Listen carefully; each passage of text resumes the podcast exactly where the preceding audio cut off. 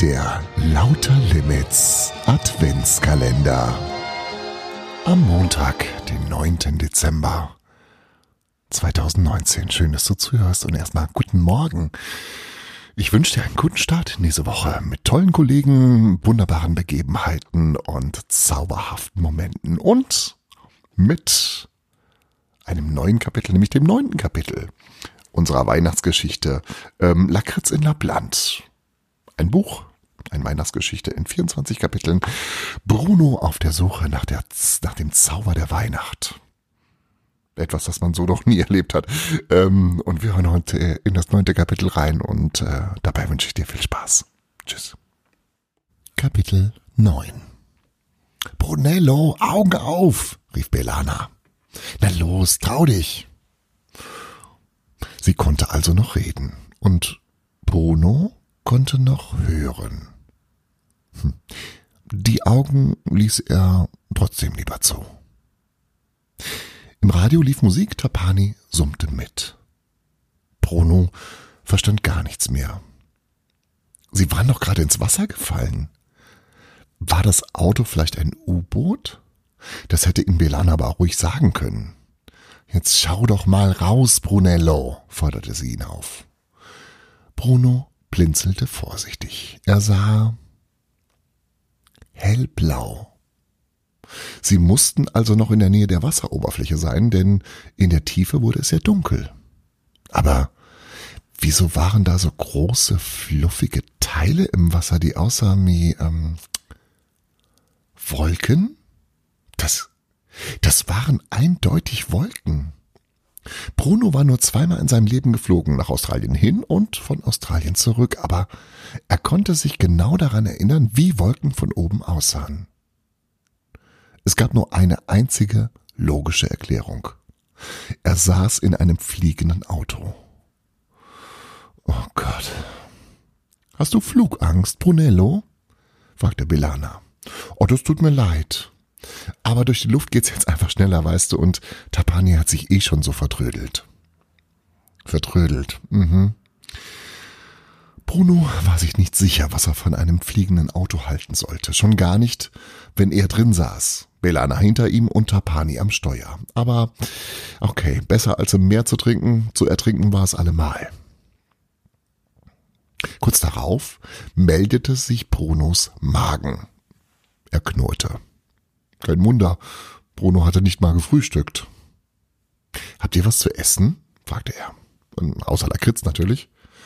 Bilana warf einen Blick in die Lakritztüte. Es gibt nicht einmal mehr Lakritz. Tapani war sehr gründlich. Ich hab aber Hunger. Wenn ihr mich schon entführt, dann müsst ihr mich auch versorgen. Bilana ließ einen Unmutslaut hören. Pickenicke Island! Tapani sprach in Rätseln. Schien jedoch auf Brunos Seite zu sein. So zumindest deutete Bruno sein begeistertes Schmatzen.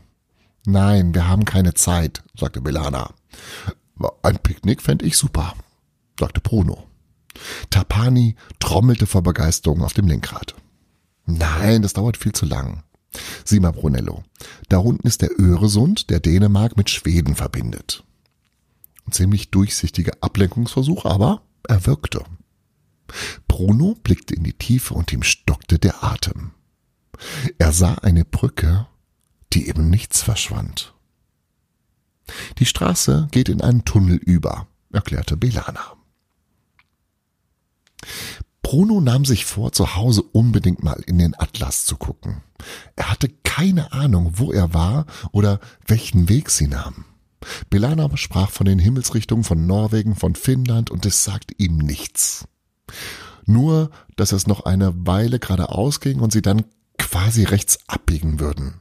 Konnte er sich merken. Kurz hinter dem Öresund klingelte ein Handy. Leider nicht das von Bruno, denn das lag zu Hause. Sein Vater machte sich bestimmt schon furchtbare Sorgen. Belana wühlte in ihrer Jackentasche und förderte ein glitzerbuntes Telefon zutage. Ciao Mama. Bei uns ist alles bestens. Wir sind unterwegs, perfekt im Zeitplan. Mhm. Ganz problemlos. Mhm. Ja. Gerade am Öresund vorbei, genau. Ja. Mhm. Und bei dir? Aha. Bruno spitzte die Ohren, aber er konnte nicht hören, was am anderen Ende gesagt wurde. Belanas Gesicht jedenfalls wurde länger und länger. Okay. Ja. Verstehe. Gib Bescheid, sobald du loskommst. Mhm. Bis später. Tschüss. Belana steckte ihr Handy weg und war für einen Moment ganz still. Was denn los? wollte Bruno. Nichts, alles gut. Mama verspätet sich nur ein bisschen. Einen Augenblick lang befürchtete Bruno, dass der Motor ein Problem hatte. Dann erst wurde ihm klar, dass dieses undefinierbare Geräusch von Tapani kam, der versuchte, ein Lachen zu unterdrücken. Belana warf ihm einen bösen Blick zu und starrte aus dem Fenster. Wir hätten genauso gut die Russlandroute nehmen und Sneeshi besuchen können, sagte sie. Sneeshi, Schneeflöckchen, legte Tapani nach. Bruno hatte jedoch einen ganz anderen Wunsch. Belana, kann ich kurz dein Handy haben? Ich muss meinem Vater anrufen, er macht sich sonst Sorgen. Belana wirkte verlegen. Das geht leider nicht. Der Akku ist gleich leer. Ihr Bruno nachhaken konnte, begann sie von Sneeshi zu erzählen, von ihrer Freundin Snegorotschka. Die wohnte in Russland und war Enkelin von Väterchen Frost, dem Bereichsleiter für Russland, erklärte sie. Weil der Weihnachtsmann nicht mehr der Jüngste war, konnte er ja schlecht alles selber machen. Auch wenn er das glaubte. Mit Sneeshi hättest du dich bestimmt super unterhalten können, sagte sie zu Bruno. Ich meine so von Enkel zu Enkelin. Tapani beteiligte sich am Gespräch, indem er einen Zwischenstopp in Island vorschlug. Bitte, bitte, bitte, bitte, flehte er. Belana winkte entschieden ab. Das liegt nicht auf der Route und zu den 13 von den Bergen gehe ich nicht mehr. Bruno verstand nur Bahnhof. Bergsteiger? Reinhold Messner und so? Da musste Belana lachen. Madonna. Der Enkel vom Weihnachtsmann und weiß nichts. Also echt. Dafür kann ich nichts. Scusa. Belana lächelte ihn durch den Rückspiegel entschuldigend an. Also, die 13 Weihnachtszwerge auf Island sind voll die Rasselbande. Die geben dir die Hand und klauen dir dabei den Armreif. Nur wenn dein Opa dabei ist, dann tun sie immer ganz brav und harmlos und hilfsbereit. Pff, machte Tapani und streckte Belana seine erstaunlich lange Zunge heraus. Tapani hat schlechte Manieren, sagte Belana. Der hält auch den Saganier für die coolste aller Weihnachtsfiguren. Wen? fragte Bruno. Saganier Olé, jubelte Tapani. Avanti? Untersteh dich, rief sie. Ja, ich muss hier mal ganz kurz einhaken. Ähm, Saganier gibt es nicht. Es gibt den Gaganier. Und äh, was es mit dem auf sich hat, das hörst du im nächsten Kapitel, nämlich morgen am 10. Dezember.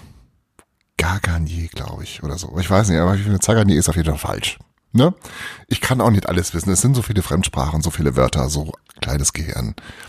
Da muss man auch mal ein bisschen, aber ich glaube, für die Gesamtgeschichte ist es unerheblich, wie es ausgesprochen wird. Stichwort nur Weihnachtskrippe und Stichwort Arsch. Das quasi als Teaser für morgen. Bis dahin, hab einen schönen Start in den Tag. Tschüss. Das war Lauter Limits, Frühglück. Und nicht vergessen, jeder Tag ist eine neue Chance, das zu tun, was du möchtest. Friedrich Schiller. Morgen früh, wenn Gott will, wirst du wieder.